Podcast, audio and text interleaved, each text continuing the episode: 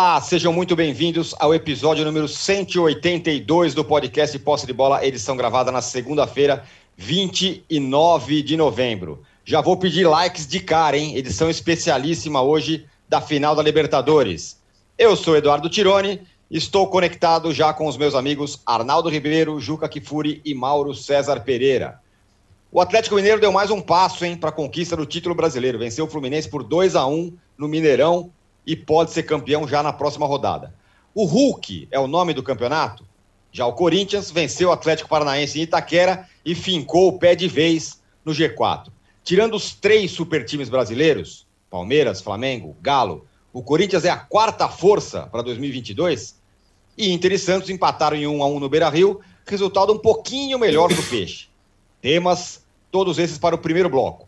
No segundo bloco, é claro, vamos falar do Palmeiras, tricampeão da Libertadores, e também do vice-campeão, o Flamengo. Passada a eletrizante decisão, o que os clubes devem fazer daqui para frente para seguirem dominando o cenário nacional e sul-americano? E o Abel Ferreira, seu trabalho merece uma revisita, vamos dizer assim? Afinal, estamos falando do bicampeão da Libertadores. Título que apenas gigantes como Filipão, Lula, Tele Santana e a Paulo Tuori possuem no Brasil. Do lado do Flamengo, quem deverá comandar o elenco de 200 milhões? E só mudar o treinador vai resolver? São Paulo e Santos vão se afastando da ameaça de rebaixamento, mas Grêmio e Sport estão praticamente condenados. E o último classificado para a Série A de 2022 está definido, será o Havaí.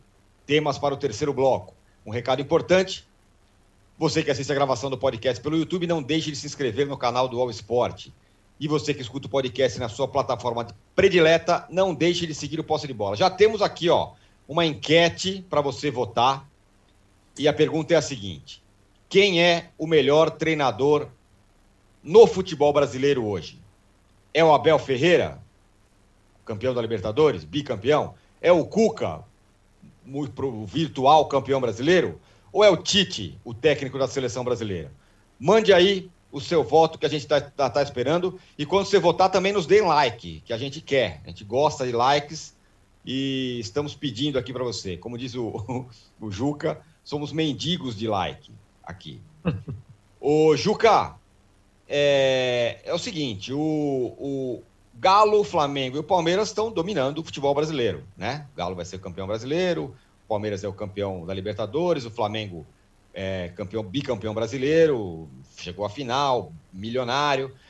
Mas o Corinthians está aí fincando o seu pé no G4. Será que em 2022 o Timão será a quarta força de novo do futebol nacional? Bom dia, boa tarde, boa noite. Dê o like, porque o nosso mendigo mor, o âncora, está precisando de likes. Ele está Isso numa mesmo. crise existencial muito grande e está precisando que você que nos vê, que nos prestigia, diga a ele que você o ama, Isso que você mesmo. o tem na conta do melhor âncora da internet brasileira. Muito Com obrigado. Mauro, Mauro César, Arnaldo e eu concordamos, né? porque ele retomou o vestiário de maneira tão brilhante que ele merece likes, sem Merece. dúvida nenhuma. É isso aí. Olha, parece evidente que o Corinthians será a quarta força do ponto de vista técnico, não do ponto de vista de gestão. Está muito longe disso. Está muito, muito a léguas disso. É, quanto tempo isso vai durar, a gente também não sabe. Né? O Corinthians é, montou um time que, com os talentos que tem, se achar um jeito de jogar que faça a torcida sofrer menos, é, certamente né, terá um ano melhor do que este, né, quando o Corinthians fez todo um primeiro semestre horroroso e reagiu no fim para disputar aí o quarto lugar, que você se lembra quando o Corinthians completou a contratação do quarteto, mais ou menos eh, a gente cravava que isso iria acontecer, que o Corinthians ia brigar para ficar entre os quatro. Ainda não é uma certeza, mas é quase uma certeza. O Corinthians tem mais um jogo em casa para fazer, ganhou oito jogos seguidos em casa desde que a torcida uh, voltou a Itaquera. O próximo adversário é o Grêmio. Né? O Corinthians terá, entre outras coisas, provavelmente a chance de cravar o último punhal uh, no coração do Grêmio, como o Grêmio fez com o Corinthians em 2007, então com um empate. Agora, o Corinthians terá de vencer, porque o último jogo é em Caxias do Sul com Juventude. Não se sabe se com Juventude ainda brigando por permanecer ou não. Mas jogo fora de casa, o corintiano não tem motivo nenhum para uh, uh, confiar. Haja visto os últimos resultados do Corinthians fora de casa, sempre acobardado, sempre se permitindo dominar, o que não é razoável diante do time que o Corinthians tem. Mas, de novo, no domingo, o Corinthians fez uma boa partida, embora tenha vencido com um pênalti menos escandaloso do que o pênalti que foi dado ao Atlético Mineiro contra Rapaz, o Fluminense. Mais um, hein? Mas, de toda maneira, um pênalti absurdo, com o jogador Marcinho, se não me engano, do, do Atlético Paranaense, caindo, né? a bola bate no sovaco dele, no braço de apoio, o assoprador de apito marca o pênalti e sequer vai ver no VAR. Por quê? Provavelmente porque ele se sentiu desafiado pelo Thiago Heleno, que foi para cima dele, e aí de marra manteve o pênalti. O Thiago Heleno deve ter dito para ele alguma barbaridade, ele mostrou o cartão amarelo, não teve coragem de expulsar porque seria demais, mas como vendetta não foi ver o VAR. Se fosse ao VAR, bom, não sei, né? porque a gente tem visto árbitros irem ao VAR e, e, e, e, assim mesmo consagrarem um erro crasso. Mas, enfim, mais uma vez, tivemos dois jogos, evidentemente, eh, com resultados alterados por alteração eh, da arbitragem. O que não invalida o fato de que o Corinthians mereceu a vitória. O Corinthians jogou mais que o Atlético Paranaense, chutou bola na trave, pressionou, finalizou muito mais, teve muito mais escanteios, mereceu ganhar, mas acabou tendo uma vitória injusta, porque fruto da arbitragem.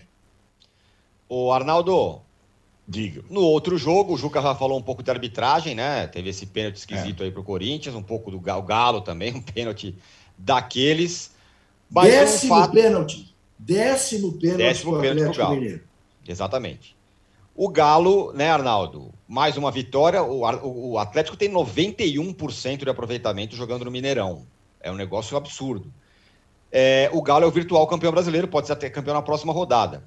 E o Hulk provavelmente será o craque do brasileiro, né, Arnaldo? Fala sobre isso e também do seu assunto predileto, que é a arbitragem, por favor. Bom, eu estou aqui anotando, porque eu acho que a gente tem que dar nome aos bois, né? A gente fala muito da arbitragem como geral, como uma coisa geral, e tem uma diferença sutil é, na arbitragem brasileira depois da saída do Gaciba, é, que é uma certa. É, diminu, diminuíram a utilização do VAR pós saída do Gaciba, né? É um, é um pouco isso. Então, se você. É uma orientação sutil numa parte final do campeonato. Isso se aplicou em quase todas as rodadas dos jogos importantes pós-Gaciba. É, e acho que é uma coisa interessante a gente notar que no sábado, final da Libertadores, Jogos do Brasileiro, na sexta também, a gente não teve é, polêmica de VAR, caça-pênaltis, etc. Mas no domingo, nos dois jogos fundamentais, a gente teve. Por quê? Porque aí a escala de árbitros ela colocou tanto para comandar Corinthians e Atlético quanto o Atlético Fluminense árbitros fracos, árbitros inexperientes árbitros suscetíveis a, mais suscetíveis a, fator casa barra VAR mais experiente na cabine. Então vamos lá. No Mineirão, quem estava apitando era o Marielson Alves da Silva da Bahia, aquele mesmo árbitro de Atlético Paranaense e Flamengo na Arena da Baixada, que reverteu uma expulsão. Vocês lembram dele? Lembram, né? Sim, claro. Então, o árbitro do VAR do Mineirão era o Ronei Cândido Alves, tá? É aliás, minto. O árbitro do VAR era o José Cláudio Rocha Filho de São Paulo, eu conheço também bem. Árbitro do VAR no Mineirão, José Cláudio Rocha Filho. No, na Neoquímica Arena, o árbitro inexperiente era o mineiro Paulo César Zanovelli. que também gosta de ser protagonista precocemente. E o árbitro do VAR era o Carlos Eduardo Nunes do Rio. Então, porque se você for notar, Tironi e amigos, nos outros jogos mais importantes do, das rodadas, tem sido é, escalados agora, sob o comando do Alício Pena Júnior, árbitros da época dele, velhos, velhos como Eber Roberto Lopes, é, Leandro Pedro Voaden, que havia sendo escolhido, Marcelo Lima Henrique.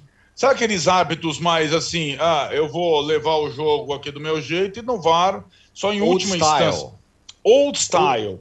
Isso. E na escala do domingo, sobraram para esses que eu nominei aqui, e de fato é, a chance de é, caça-pênaltis, reversão, influência por ambiente então, é maior né, do que aquele hábito mais old style é, de levar a, a, o jogo meio em banho-maria sem precisar é, consultar o monitor e se influenciar pelo monitor.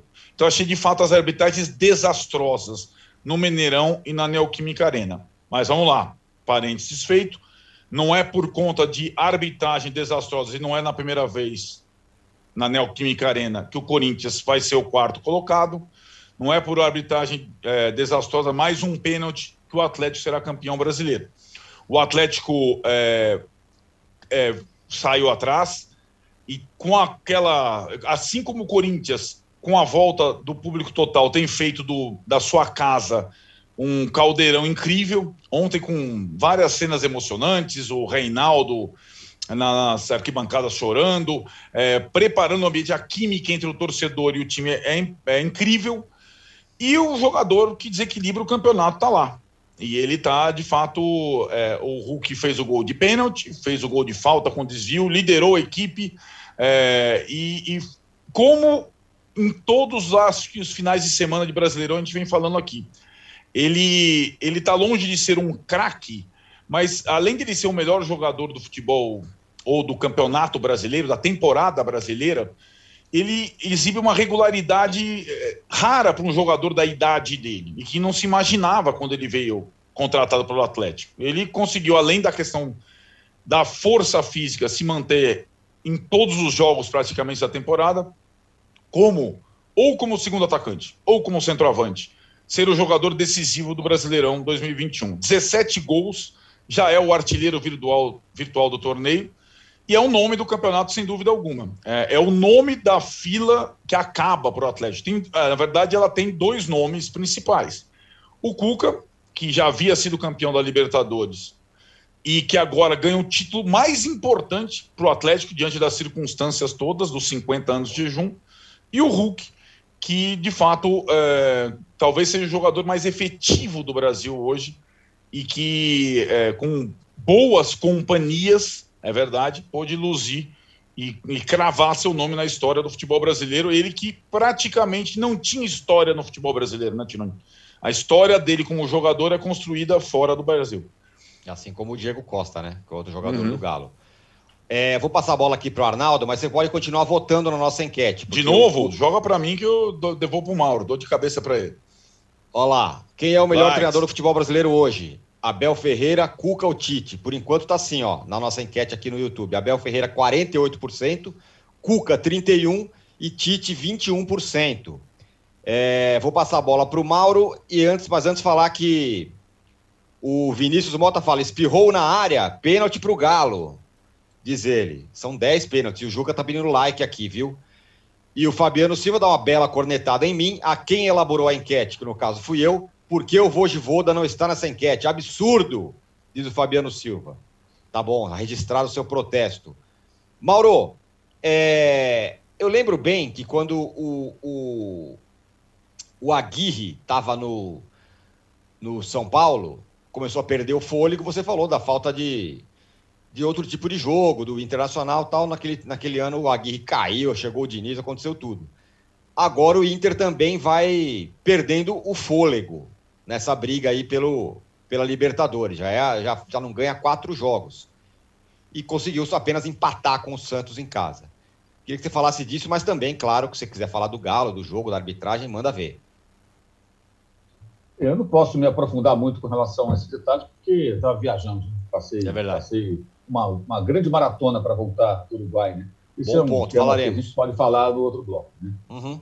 Essa questão de final única na América do Sul, com a, a, as condições existentes aqui nesse, nesse continente para esse tipo de deslocamento né, de milhares de pessoas em um intervalo de pouquíssimos dias. É... Bem, eu acho que o Aguirre não é muito diferente do que aconteceu no São Paulo, né? essa, essa, queda de rendimento, que independentemente desse jogo já vinha sendo registrada. Ontem, inclusive, estava lendo antes do jogo que já havia uma certa animosidade por parte da torcida, né? antes mesmo da bola rolar. É... O Aguirre é um técnico também que, como vários técnicos no futebol brasileiro, tem uma forma de jogar clara e a, a, a diversidade não, não, anda de mãos dadas com, com, com esses treinadores. Né? E raros deles são capazes de montar times que joguem de diferentes formas de acordo com, com o material humano que tem em mãos, com o adversário, com a competição, com o cenário. É, e o Aguirre, embora seja uruguaio, ele é um técnico bem brasileiro, né? muito diferente do padrão que a gente vê por aqui, não. É, me chama a atenção também, falando muito rapidamente sobre isso, eu vi o lance do pênalti é, é, ontem, enquanto aguardava lá no aeroporto, lá né, na internet, quando eu vi de novo um burburinho lá na, na, sobre pênalti para o Atlético, eu fui dar uma olhada, vi o lance do pênalti, de fato um pênalti bizarro, né, mais um, mas eu acho engraçado como tem gente da imprensa mineira, independente de morar em Minas Gerais, mas gente que é da imprensa mineira, que adora falar em Zé Roberto Reis 31, ignorando inclusive o contexto daquela partida famosa lá em Goiânia, mas eles falam o seguinte: olha, eu não meti o pelo para o Atlético do outro. Não podemos criticar, falar que a arbitragem teve interferência, não podemos. Claro que a arbitragem tem tido interferência em qualquer jogo, de qualquer time, quando ela marca pênaltis inexistentes. Se ela marca para o Atlético alguns pênaltis polêmicos ou inexistentes, claro que ela está interferindo. Evidente que o Atlético poderia brigar pelo campeonato da mesma forma, sem que o VAR interferisse, porque tem uma boa equipe e consegue bons resultados. Mas ignorar isso, ou meio que é, de uma maneira preventiva, tentar vetar o assunto, é papel de jornalista, né? Aí é um negócio que pega muito mal. Vamos ter um pouco de vergonha na cara. Isso tem acontecido, eu vi ontem manifestações desse tipo na rede social.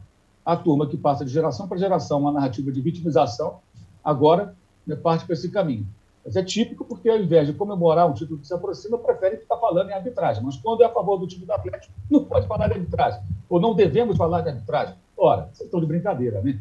Isso é uma grande piada, né? Isso é uma grande piada. O Fluminense chamou que o Fluminense é um absurdo, o Fluminense tem seu objetivo no campeonato. A gente fala muito do Atlético e dos times que disputam. O Atlético vai ser campeão, se empatasse ontem, acho que não mudaria isso, só poderia adiar um pouquinho a possibilidade de título. O time que está em segundo lugar não deve ter técnico nas próximas horas, possivelmente ficará sem técnico. Aliás, ficará sem técnico, não, já está sem técnico há muito tempo, né? Agora, digamos, vai, não, vai ter, não vai ter mais é um sacramental. ocupando o cargo, né? se passando por um treinador sem ter qualificação para tal. É, mas mudar, né? Isso aí é um pouco demais. Agora, esse assunto, obviamente, tem que ser citado. Né? E sobre o VAR, bem, o VAR só piora. Eu falei isso aqui na época e repito: não adianta mandar embora o Gaciba. Tem que trazer alguém de fora com plenos poderes. Aquilo que vale para times de futebol que precisam de técnicos de fora, no futebol aqui, onde os últimos três títulos da Libertadores foram ganhos por técnicos portugueses, né? É, precisa trazer alguém, não de Portugal, porque os árbitros lá também são muito legais, não, tem muita falta, mas de algum lugar do planeta onde se marque o jogo de futebol. E onde os árbitros, como o Arnaldo diz, sejam mediadores de um partido de futebol e não interventores constantes com essa intervenção do vídeo ainda mais que é utilizada quando alguém está afim. Quando não está afim, não tem mais. E agora, muita gente não sabe nem o nome lá de quem está à frente da arbitragem. É o Alício Pena. Né? Alício Pena Júnior. Alício é Pena. Minas. É o, de Minas. De Minas, mais um ex-árbitro. Ele está lá. Isso. À frente. É o Gaciba era mais conhecido, porque foi comentarista de televisão durante um tempo, lá no Sport TV. Então, um cara que né, dava muitas entrevistas, um cara bem desenvolto diante das câmeras, conversa, fala e tal. Sumia de vez em quando, é verdade, mas Todo torcedor sabia que o Gaciba era o cara da arbitragem, automaticamente VAR, porque foi ele que é, é, esteve à frente da comissão de arbitragem da CBF quando o VAR foi colocado aqui em prática no, no, no, futebol brasileiro. Mas a questão não é o nome do cara, a questão é essa cultura. Né? E isso precisa sim ser conversado, independentemente de quem seja beneficiado, prejudicado, seja campeão. Então fala-se muito também sobre ah, o Atlético, não sei o quê, e o Fluminense. Como é que fica o Fluminense? Né? Será que esse resultado de ontem não vai atrapalhar os planos do Fluminense para a próxima temporada, ele está brigando por, por, por uma condição do campeonato também. Quer dizer, tem um time aí prejudicado, gente. Não é o Atlético beneficiado, de novo, não. É o Fluminense prejudicado também. Porque o jogo podia ter um outro rumo, óbvio.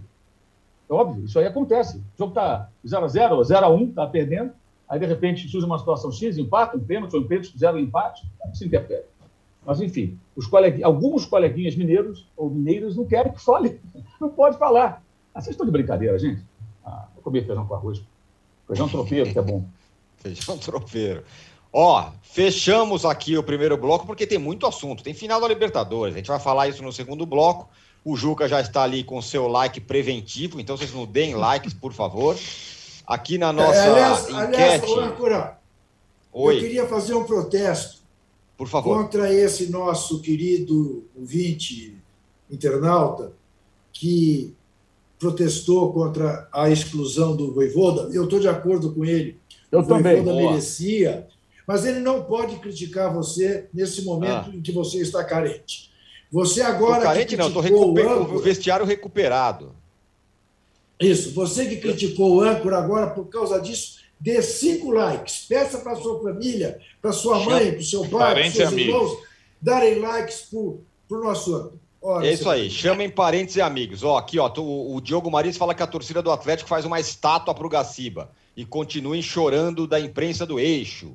Diz aqui o Diogo Maris. Não, pois é, esse eu, é um Eu adoro essa história de imprensa do eixo.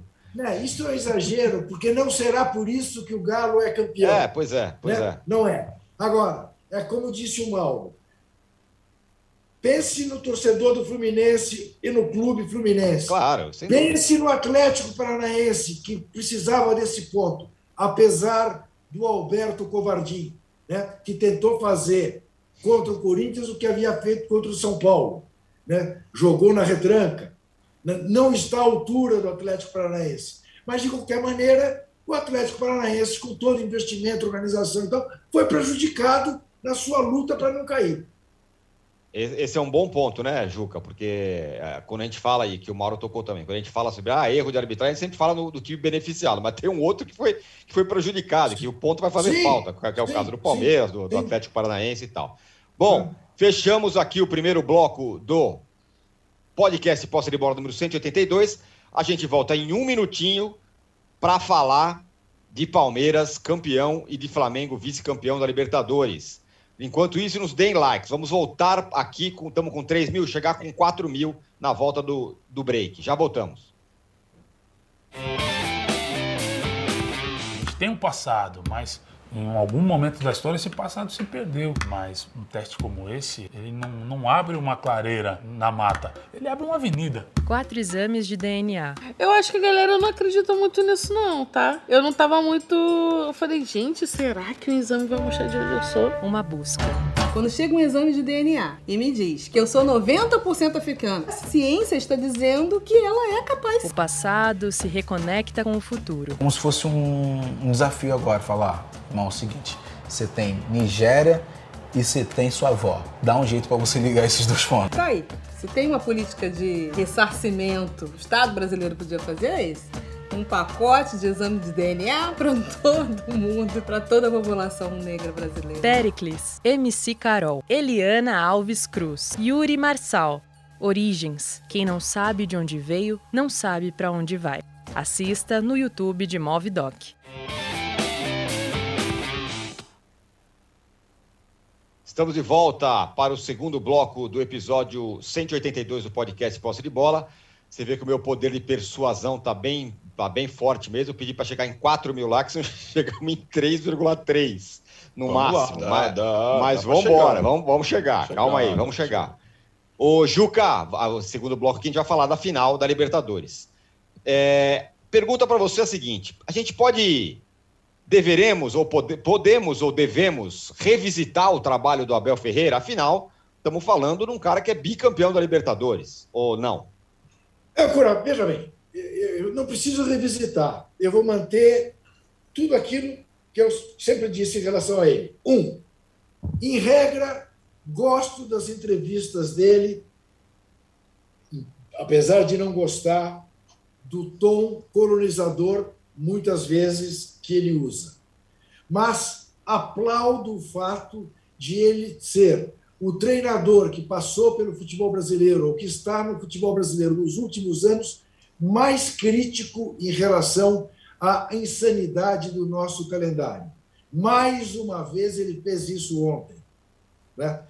Talvez até como justificativa para não ficar, mas o fato é que ele bota o dedo numa ferida que é necessário que se coloque.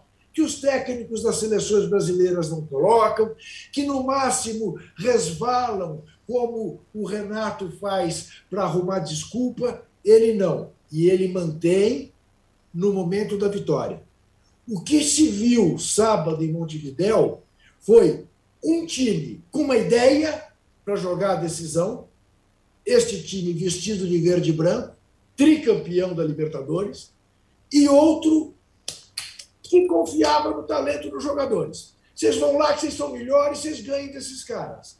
E os que estavam vestidos de vermelho e preto não foram capazes porque encontraram um time que tinha uma ideia e que ganhou deles com absoluta justiça, sob uma arbitragem impecável. Não há o que contestar é. do título de tricampeão do Palmeiras e de bicampeão do Abel Ferreira.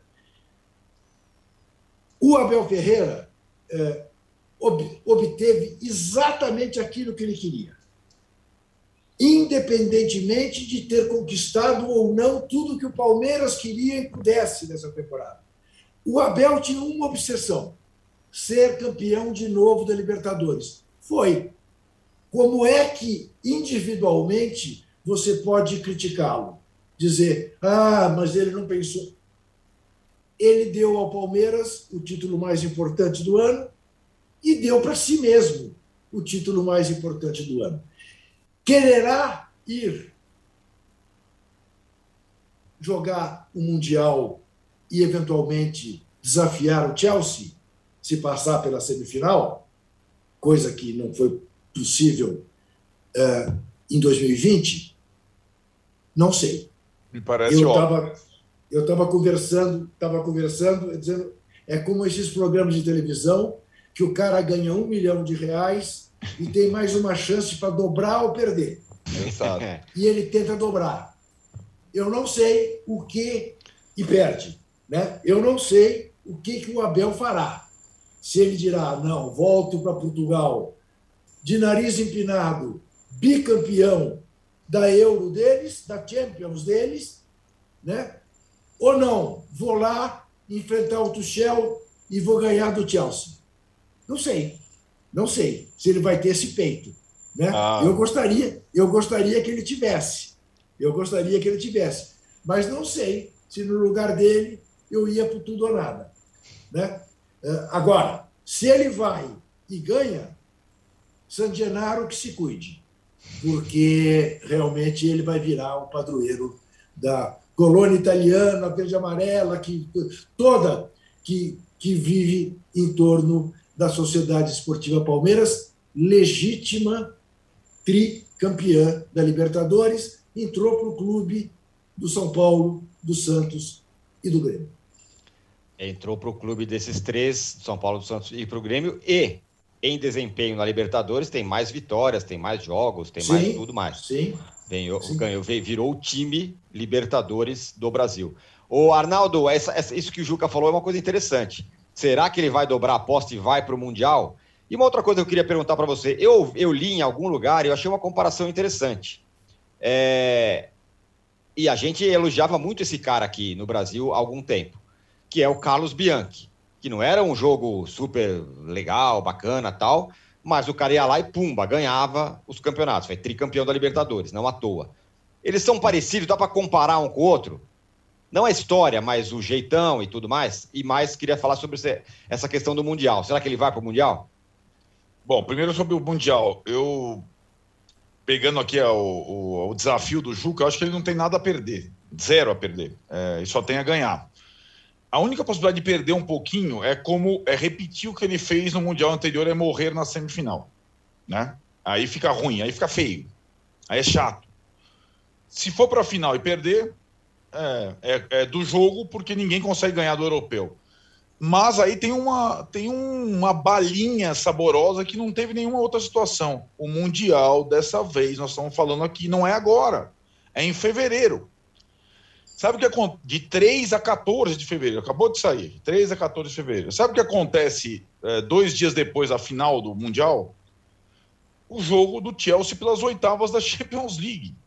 Então, para o time europeu, uma coisa é jogar o Mundial em dezembro ou em janeiro. Em fevereiro, é Champions League, não é um jogo de meio de tabela da Premier League.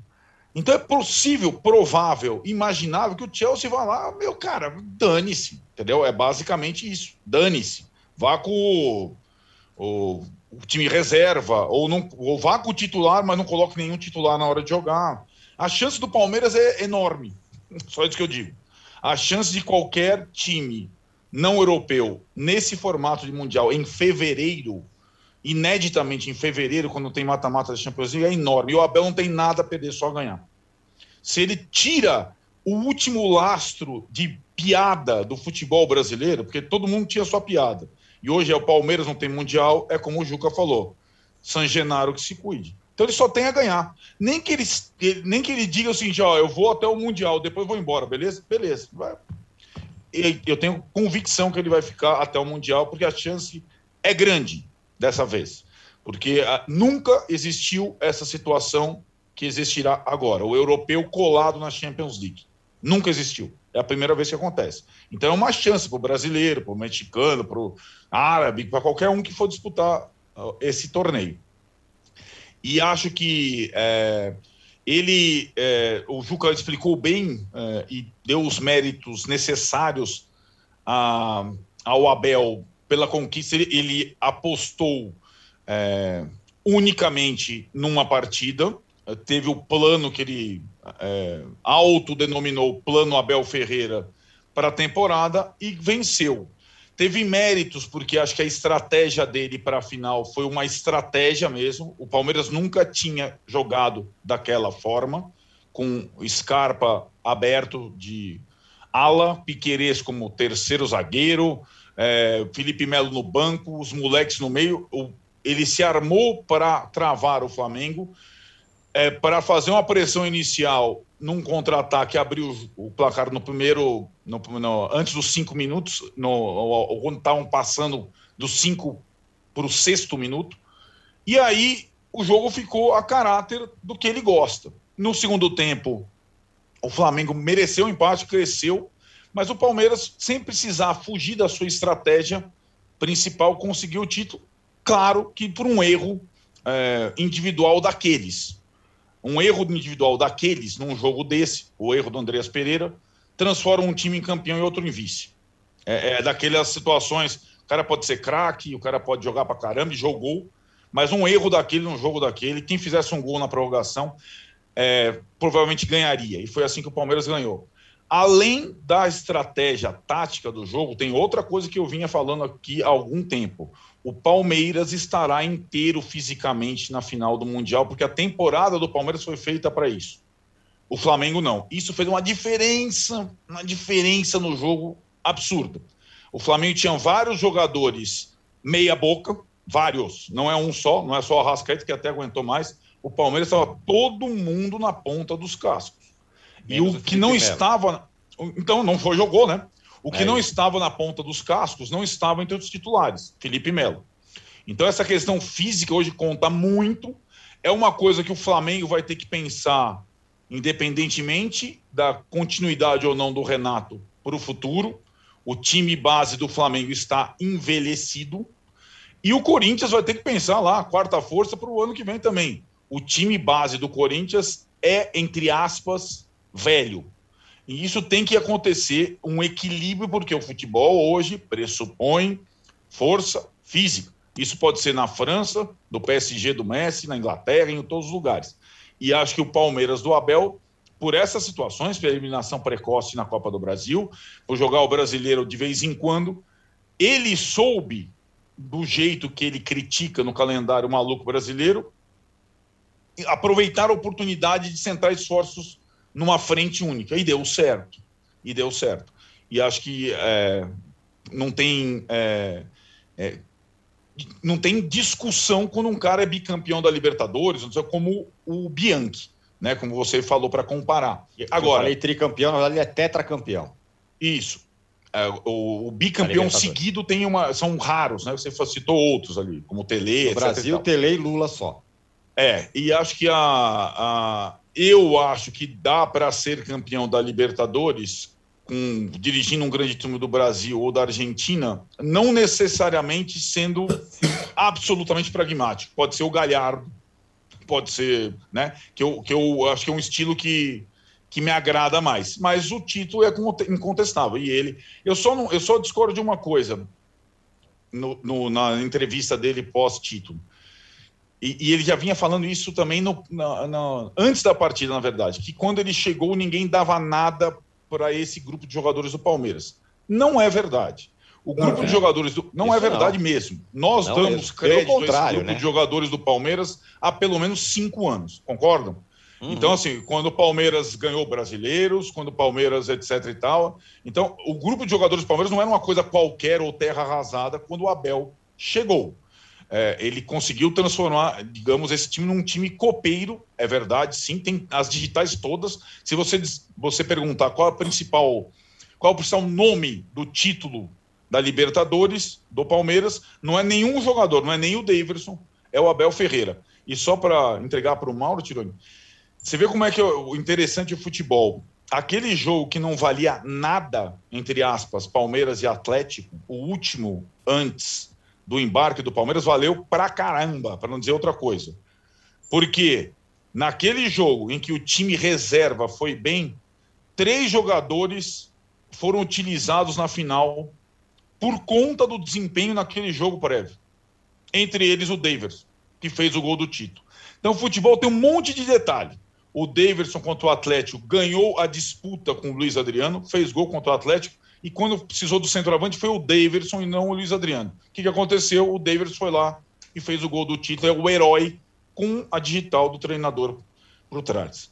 E foi Muito protagonista bem. de um dos lances mais sensacionais Mas, da história isso, do é, futebol. A, a, a, a simulação a, de falta. Simulação de falta do, do Pitana, exatamente. Não, e ele é reincidente foi... nisso, né, Juca? Ele, é já, ele já, simulou, já simulou agressão de árbitro outras vezes.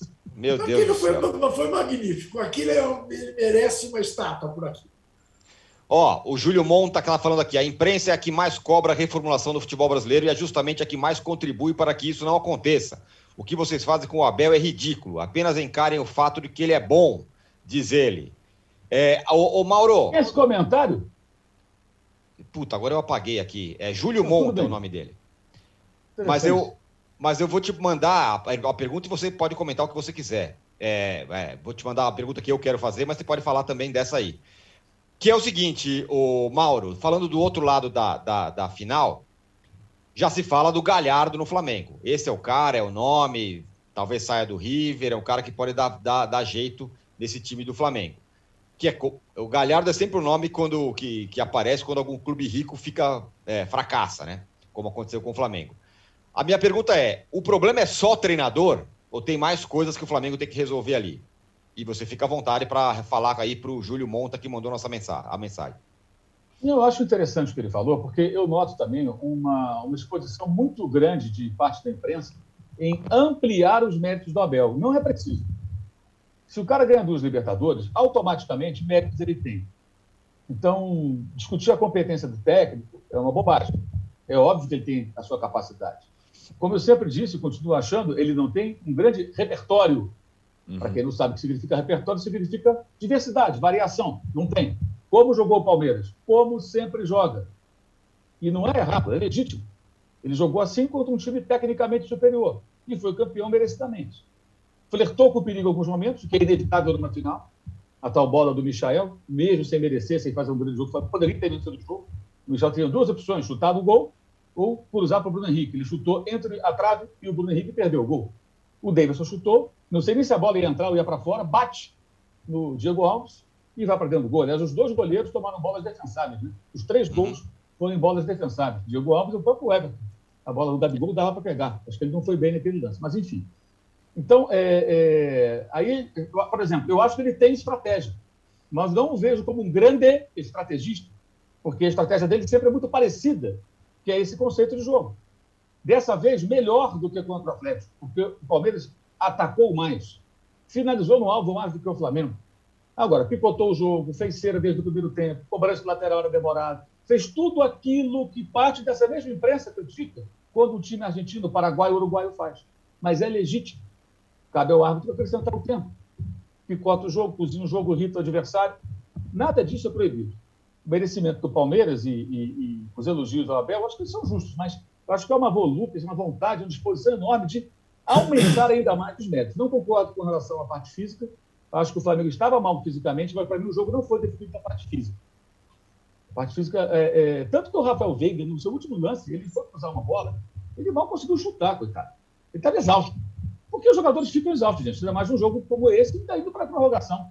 Ninguém vai terminar fisicamente inteiro. Se o Flamengo vem mal fisicamente, é novidade. Até vou começar a responder a sua pergunta. Mas não acho que tenha sido parte física, não. Acho que foi definido por outros aspectos. Porque um time tinha um técnico, tinha uma estratégia. Fosse ela qual fosse, tinha uma estratégia. É o estilo dele, é pragmático, tudo, gosta, não gosta e tal. Isso é uma outra discussão. Mas o Abel Ferreira, ele estuda o adversário, ele treina a equipe, ele prepara a jogada, ele observa as deficiências do adversário. O primeiro gol do Palmeiras é fruto disso, sim, tem o dedinho dele ali, né? Evidentemente. A jogada ali pelo lado esquerdo da defesa explorando o Felipe Luiz, que não parecia, esse sim, não parecia ter condições físicas, é. clínicas para jogar, e foi para o uhum. jogo. Não poderia ter ido para o jogo, não tinha condição. Aliás, eu não, sei, eu não, sei, se a televisão mostrou esse detalhe. Eu estava ali na tribuna da imprensa, atrás dos bancos, mais até perto assim, do banco onde estava o Renato, é, o banco mais para cá. O Felipe Luiz se levantou algumas vezes durante o jogo, não foi uma vez, não, foram algumas vezes, quando saiu, já no segundo tempo, e falava alguma coisa para o Renato. Ele ia mancando ali, ele estava contundido, né? dava um pulinho ali com a perna machucada, falava alguma coisa para o Renato e voltava. E houve momentos em que ele falava para os jogadores alguma coisa. Uhum. Era como se um cara com mais capacidade, isso é óbvio que o Felipe tem mais capacidade que o Renato, para entender o jogo, tentasse de alguma maneira corrigir o que acontecia de errado dentro de campo, diante de um técnico que nada sabia o que fazer. Daí a diferença fundamental. Repare que dos três títulos do Abel Ferreira, nessa passagem de sucesso pelo Palmeiras, dois foram em cima do Renato Portaluppi. Ele vai sentir Sim. saudade do Renato se ele for para Portugal. Nenhum time vai contratar o Renato. Ninguém vai contratar o Renato. Sabe por quê? Porque ele não vai trabalhar lá fora. Ele falava isso com o Jorge Jesus, em 2019 ele não tem capacidade nem para treinar o Flamengo, nem, nem o Grêmio, onde estava, não tem capacidade de treinar. Nem um time de 200 milhões. Quem é que vai contratar, contratar o Renato? E se um cara enlouqueceu, algum português, um cartola enlouquecido. Tem motivo nenhum. Aliás, o Renato é o técnico que tem mais vitórias né, eh, na Libertadores. E é também o, o técnico dos dois vices. Se o Abel tem dois títulos, Renato tem dois vices. Dois vices da Libertadores. Um com o Fluminense e esse agora. Detalhe, em ambos com elencos muito melhores do que o seu adversário. Porque o elenco do Palmeiras é muito bom. Concordo com o que o Arnaldo falou aí sobre o, o Abel tentando dourar a própria pílula, né? Ah, ninguém dava nada. Não, não, não, não. O elenco do Palmeiras ele é bom, mas o Flamengo é melhor. Olha quem estava no banco do Flamengo. Olha a situação. E com o Fluminense, contra a LDU em 2008, é a mesma coisa. O elenco do Fluminense era melhor do que o da LDU, investimento muito melhor. Então veja como o cara paga pelo que ele fala, né? No meio disso tudo, ele falou: com um time de 200 milhões é fácil. Esquecendo a sua, sua, a sua passagem pelo Fluminense anos antes, a gente falou sobre isso na época, 11 anos antes, né? Foi em 2019, outro em 2018, e agora ele foi para o Flamengo e foi isso. Então, acho que o fator fundamental nesse, desse jogo foi exatamente esse. Um time tinha um técnico. Se você gosta dele, não gosta do estilo, isso, tudo isso é outra discussão. Pode até debater isso outro dia. Agora, o outro time não tinha um técnico. O Renato não é um técnico. Ele é um técnico do passado, ele é um técnico da época. Eu não sei nem se do DVD que ele tanto fala, talvez da época da fita cassete, da fita de vídeo cassete. Porque as ideias dele são dos anos 90, 2000 no máximo. Que é aquele futebol mais intuitivo, é aquele futebol de vamos lá, gente, é, protejo meus jogadores, confio no meu grupo, blá, blá, blá, blá, blá, blá, blá, e mais nada. O Abel Ferreira trabalha como técnico. Repito, se gosta ou não do estilo e tudo mais, é uma outra discussão. Mas ele é um treinador do futebol, isso é inegável. E o Renato não é. O Renato é um treinador antiga. E não cabe mais no futebol esse tipo de técnico. Que só fala, que banca ali o fanfarrão, que não sei o quê. É, o Flamengo tem que mudar muita coisa. Evidentemente, o departamento médico é muito questionado, a parte física também. E por que isso tudo? Porque o Flamengo só funcionou, lembrando, a administração do Landim, lá atrás, antes até dele definir o, o corpo de vice-presidentes e tal, ele, Landim, definiu com seus pares ali na época, seu grupo político, a contratação do Abel Braga. O Abel Braga foi o primeiro técnico. Eles acreditavam que o Abel Braga poderia levar um time caríssimo do Flamengo que estava sendo montado à, glória eterna, né, como dizia a Libertadores. Não deu certo, Abel se demitiu. E aí veio o Jorge Jesus. Mas o Jorge Jesus funcionou por quê? Porque todos esses problemas que o Flamengo tem no CT com esse ou aquele profissional, esse ou aquele departamento, foram solucionados porque o Jesus tomou conta daquilo. Ele encampou aquilo ali. É meu. Eu vou, mas eu vou mandar em tudo. E aí ele botou ordem na casa. O Flamengo depende de um técnico assim, porque a política jamais vai permitir que isso aconteça dentro do CT do Flamengo. O Flamengo daí é o Flamengo antigo nesse aspecto. O que, que justifica toda a ênfase dada, e aí também com colaboração de parte da, da imprensa, especialmente a imprensa do Rio de Janeiro, toda a ênfase dada a um áudio vazado de alguém que ainda pega, olha, não vaza esse áudio não, que ele é confidencial. Lembra disso? Um funcionário lá do centro de inteligência, depois o cara foi mandado embora.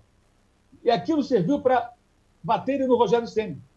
E agora os caras percebem que o time, agora só, tem torcedor percebendo, da Flamengo que o time jogava melhor com o Rogério Senna. Isso é óbvio, então o Rogério Senna é um técnico. Então, se você não gosta do Rogério Senna, se você acha que ele é ruim, acha que ele não dá, tudo bem, manda embora. Paga multa e manda embora. Mas tem que ter um plano B. Aliás, o Renato disse que tinha planos, né? Não tinha letra nenhuma nesse plano, um plano analfabeto. Nem A, nem B, nem C. É, plano analfabeto. Um plano analfabeto.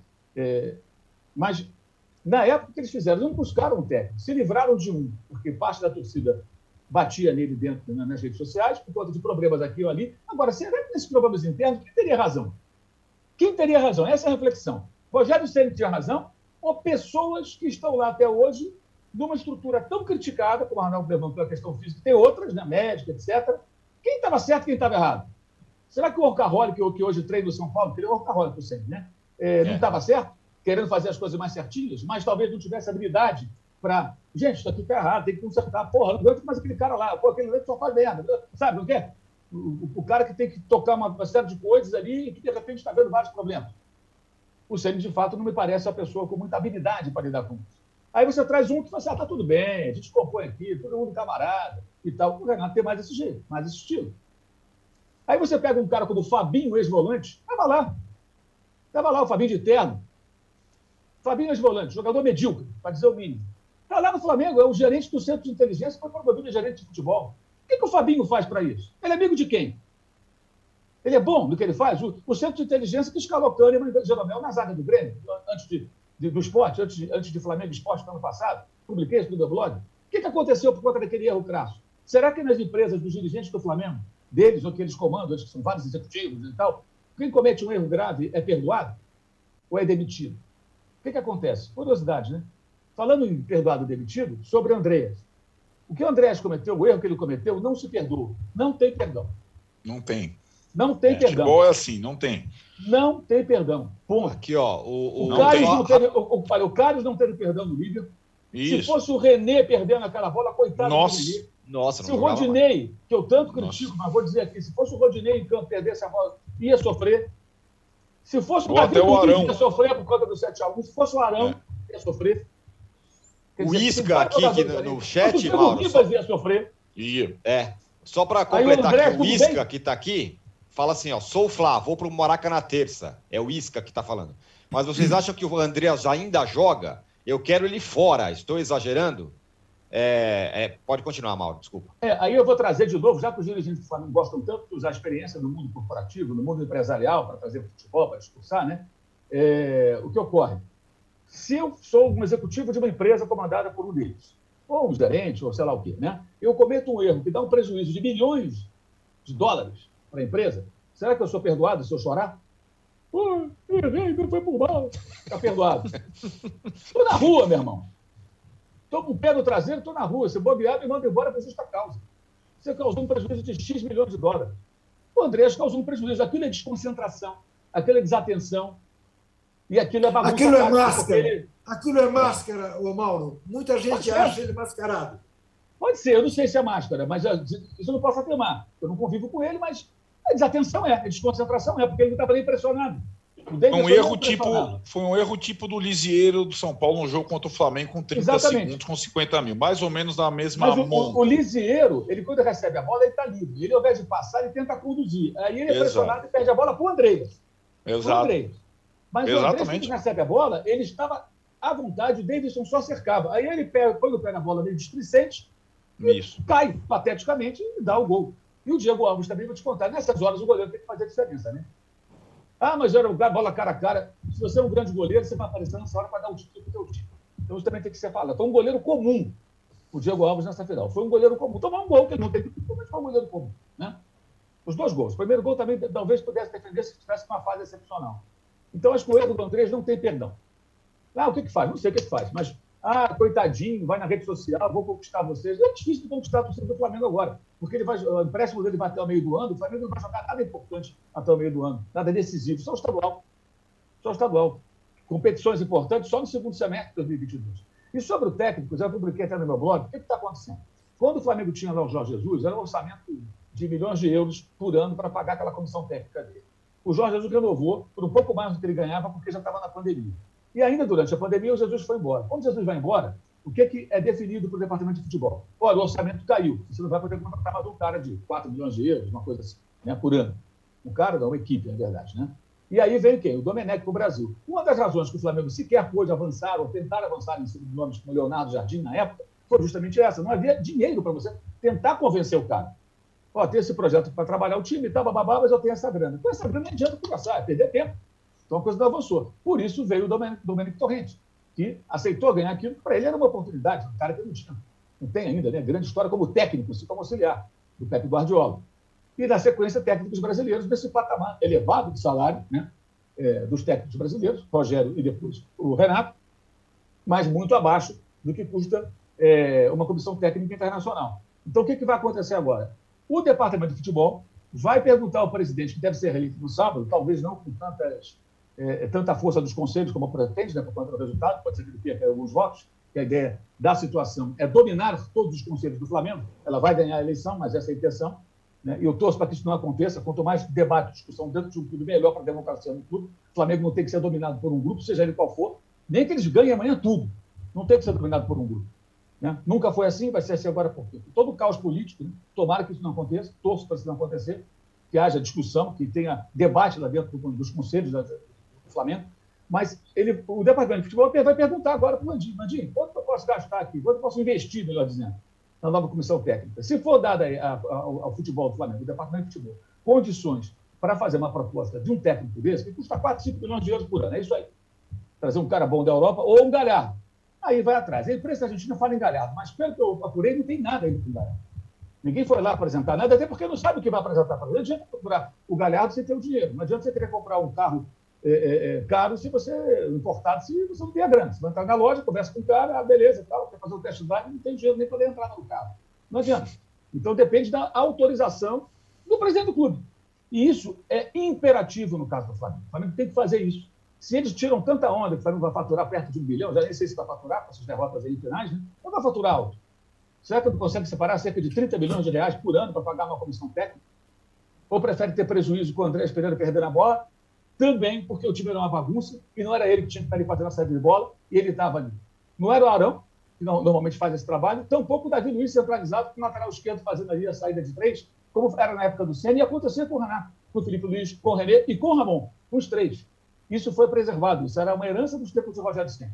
E ainda aconteceu muitas vezes com o Renato. Então, o time do Flamengo era uma bagunça. Aos oito minutos, o Davi Luiz arrancou com a bola. Por quê? Porque ele, ele conduziu a bola, viu que não tinha para quem passar, já começou a tentar resolver sozinho. Está errado, está errado, está errado. Não é para jogar assim. Não, por que joga assim? Porque o time é uma bagunça. O Flamengo, os seus dirigentes, melhor dizendo, foram de uma arrogância tremenda quando acreditaram que poderiam ser campeões da Libertadores sem técnico, só nos jogadores. Poderiam ser campeões.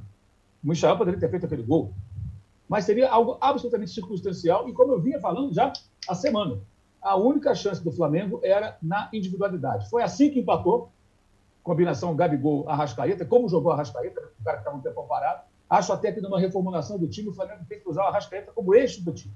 E todos têm que girar ao, redor dele, no sentido até simbólico da coisa. O que ele fez foi espetacular. Se recuperou, foi para o jogo, fez aqueles jogos anteriores, jogou, deu passe para gol, é, é, sempre está nas condições adequadas, porque não houve tempo para se recuperar totalmente, né? e saiu extenuado de campo. É, é jogou, acho que ele, os, os, uruguaios que foram ao estádio lá, os uruguaios, imagino, que tinha brasileiro, é, devem ter ficado orgulhosos da atuação do seu compatriota, do seu conterrâneo, porque, de fato, ele jogou uma, uma partida das circunstâncias que eu achei muito boa. E um time bagunçado, né? Um time bagunçado. E essa foi, esse foi o castigo, a arrogância de achar que podia ganhar sem técnico.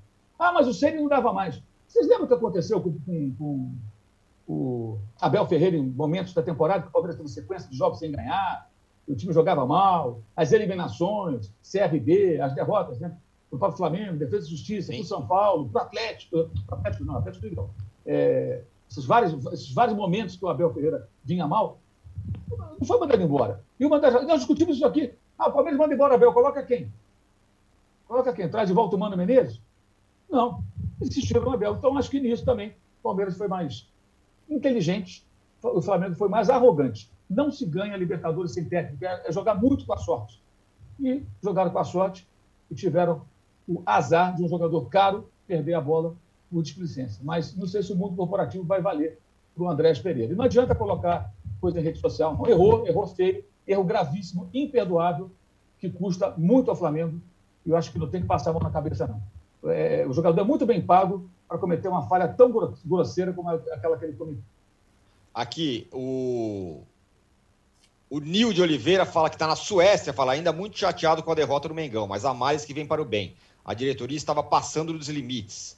Manda aqui abraços da Suécia. É óbvio que o Renato é fraco, mas Mauro César continua a ser líder da Flacene, porque nem os, os fãs caem na balela de que Ceni é bom técnico, diz aqui o Gustavo Cardoso. É, o Gustavo Cardoso, é, é, essa é a grande questão. As pessoas repetem isso para virar verdade. Gustavo Cardoso aparentemente nada entende de futebol. Você pega e assiste um jogo do Flamengo como era com o Ceni, e assiste um jogo como era com o Renato. É só olhar. Sim. É só olhar. O Flamengo tinha organização, o Flamengo pressionava a saída de bola, o Flamengo tinha saída de bola, o Flamengo criava muitas situações e perdia gols. O Ceni não é perfeito, o Ceni tinha problema. Eu não defendo o Ceni, eu critico você demitir um técnico e você ter outro. Isso é irresponsabilidade e desconhecimento do futebol. Quem achava que o Renato poderia fazer melhor com o Ceni, aliás, o Ceni não perdeu para o Abel Ferreira, diga-se de passagem. Dois confrontos, venceu os dois. Um valendo uma taça nos pênaltis, o outro no Campeonato Brasileiro do ano passado. O Renato é freguesaço do Abel. Perdeu duas finais para o Abel. A primeira foi um passeio do Palmeiras no Grêmio, Copa do Brasil 2020. E a segunda agora está na memória de todo mundo, porque foi sábado. O Marcos Mesquita fala: Scarpa, Veiga, Rony, Dudu, Abel retranca. Flamengo tem uns 10 zagueiros, mas nenhum como Gustavo Gomes. Scarpa jogou de lateral esquerdo, jogou de ala, linha de 5, jogou com ala o tempo todo. Foi, aliás, é um, acerto, um acerto do Abel. Olha o jogo, não adianta olhar só nomes, bonitão. Olha o jogo. Como é que jogou? Mike jogou preso, Scarpa jogou de lateral para fechar o lado direito ali. Isso. E o Piqueires fechava como terceiro zagueiro. Não jogou como armador. E foi bem, isso aí é para elogiar o Abel, mandou bem. Já tinha feito antes, preparou o time dessa maneira. E blefou muito bem com relação ao Felipe Melo. Até nisso ele foi bem. Verdade. O Abel foi muito bem, muito bem. Ó, fechamos aqui o segundo e agitadíssimo bloco do podcast Posse de Bola número 182. A e o terceiro já vai ser nos acréscimos, né? Já vai ser nos acréscimos. Prorrogação da Libertadores. Prorrogação, prorrogação da Libertadores. A gente volta. Ó, eu pedi like para chegar em 5 mil, estamos em 5.600. Com essa. Com, essa, é. com esse negócio do Juca aqui agora, vamos chegar em 6 mil. A gente volta em um minuto. No cantinho do Parque Antártico, onde eles ficavam refugiados, cantavam o Cléo morreu, a mancha se fudeu. Em 1988, um assassinato do lado do estádio do Palmeiras marcou a história das torcidas no Brasil. A rivalidade entre as principais organizadas aumentou e a forma de torcer dentro e fora dos estádios nunca mais foi a mesma. O podcast Futebol Bandido agora se chama Wall Sport Histórias. Nessa terceira temporada, a gente descobriu documentos inéditos que revelam detalhes dos primeiros anos das organizadas. Uma jornada cheia de festas, brigas, reviravoltas e despedidas precoces. Todas as violências que você vê é em ônibus, é em estádio, em qualquer lugar. Não é ponto de uma que não tenha torcida formizada hoje. Você pode ouvir Wall Sport Histórias sobre Meninos e Porcos no site do UOL e no seu agregador de podcasts preferido.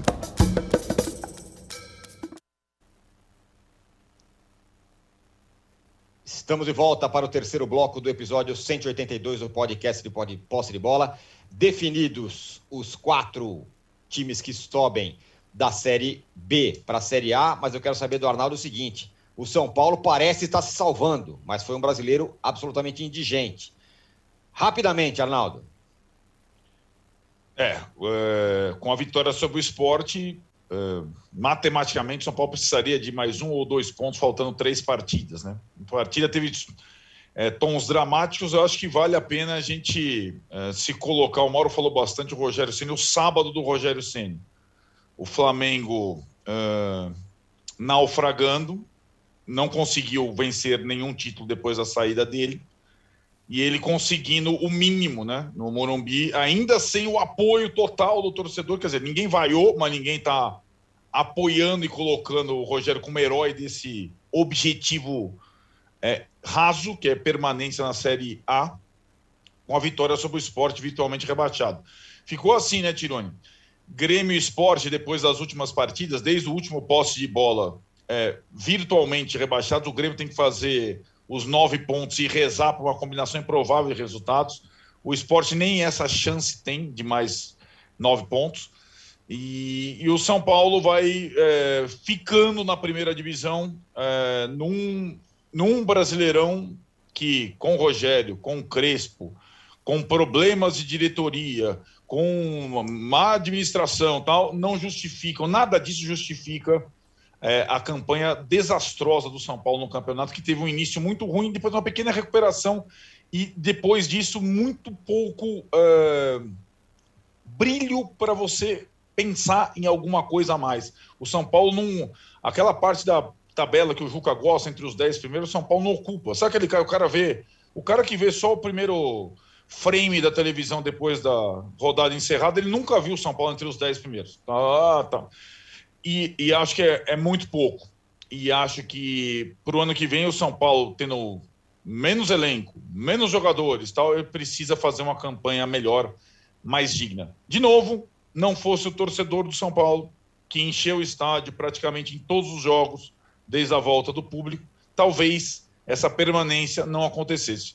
Tem sido comum, e isso é péssimo para um clube grande como o São Paulo tem ficado muito mais nas mãos dos torcedores e de alguns garotos de cutia do que nos medalhões, do que nos dirigentes, do que dos treinadores, a permanência, a simples permanência na Série A do Campeonato Brasileiro. Ó, oh, você que está acompanhando aqui o podcast Posse de Bola ao vivo, você vai ficar agora com o UOL Entrevista, que vai entrevistar o Baleia Rossi, presidente nacional do MDB. Mas a gente vai continuar aqui batendo mais um papo, porque, Juca, é, definidos os quatro clubes que sobem da Série A, da Série B para a Série A. O Havaí conseguiu a última vaga. Então temos Botafogo, Coritiba, Goiás e Havaí. É, deu pena do CSA, né? É. O CSA estava até os 43 minutos do segundo tempo se classificando, ganhando de 4 a 0, uma festa em Maceió, e aí o Havaí do Guga acabou fazendo 2 a 1 um no final do jogo e se classificou. Uma pena que o Nordeste terá apenas os times do Ceará e, quem sabe, ainda o Bahia. Né? É, eu queria. Você, eu não sou supersticioso. Eu não acredito em bruxas, pero que lasai, lasai. Mas eu acredito em energias. Será uma coincidência que os quatro que subiram, nenhum deles é patrocinado pelo patrocinador do Vasco? que não subiu. O Vasco terminou de maneira melancólica. É, Nossa, horrível. Décimo né? lugar. Décimo lugar. Uma coisa. Isso. Será, coisa. será que o Atlético que vai ser campeão brasileiro, o Flamengo que foi, o Palmeiras que foi tricampeão da Libertadores, também não tem o patrocinador do Flamengo que foi vice da Libertadores e provavelmente será vice brasileiro? Será que o fato da namoradinha do Aristides é, ter apoiado em última hora o Flamengo e não o Palmeiras tem a ver com o fato de o Palmeiras ser o campeão e não o Flamengo? São perguntas que eu deixo para que as nossas internautas e os nossos internautas respondam. Muito bem, ó, queria agradecer aqui ao Gabriel Manetti, ao Jair Olímpio, ao Alain Moraes, ao, ao Ronivaldo Jubainski, ao Jovan Pires dos Santos, ao Wallace Medeiros, é, que mandaram mensagem para a gente aqui. Infelizmente não consigo é, responder todas. Vou só ler uma aqui é, do Jair Olímpio, que falou: Abel parece goleiro ruim, que faz firulas em defesa simples para tentar aparecer. Ele faz o mesmo no banco, não há necessidade. E ele, por eliminação, vota no Cuca na nossa enquete aqui e a, e a enquete ficou assim, ó. É, quem é o melhor treinador do futebol brasileiro hoje? Abel Ferreira, 49%, Cuca, 32% e Tite, 18%. Audiência brutal, likes bons, com a, o auxílio aqui luxuoso do Juca. É, a gente fica por aqui no pod, podcast Posta de Bola número 182. Voltamos na sexta-feira com o time completo. Obrigado, Mauro. Obrigado, Juca. Obrigado, Arnaldo. Mauro, descanse, que eu sei que você chegou hoje ainda do Uruguai. E vamos que vamos. É isso aí. Valeu, pessoal. Tchau. Você pode ouvir este e outros podcasts do UOL em uol.com.br barra podcasts. Posse de Bola tem pauta e edição de Arnaldo Ribeiro e Eduardo Tironi, produção de Rubens Lisboa, edição de áudio de João Pedro Pinheiro e coordenação de Juliana Carpanês.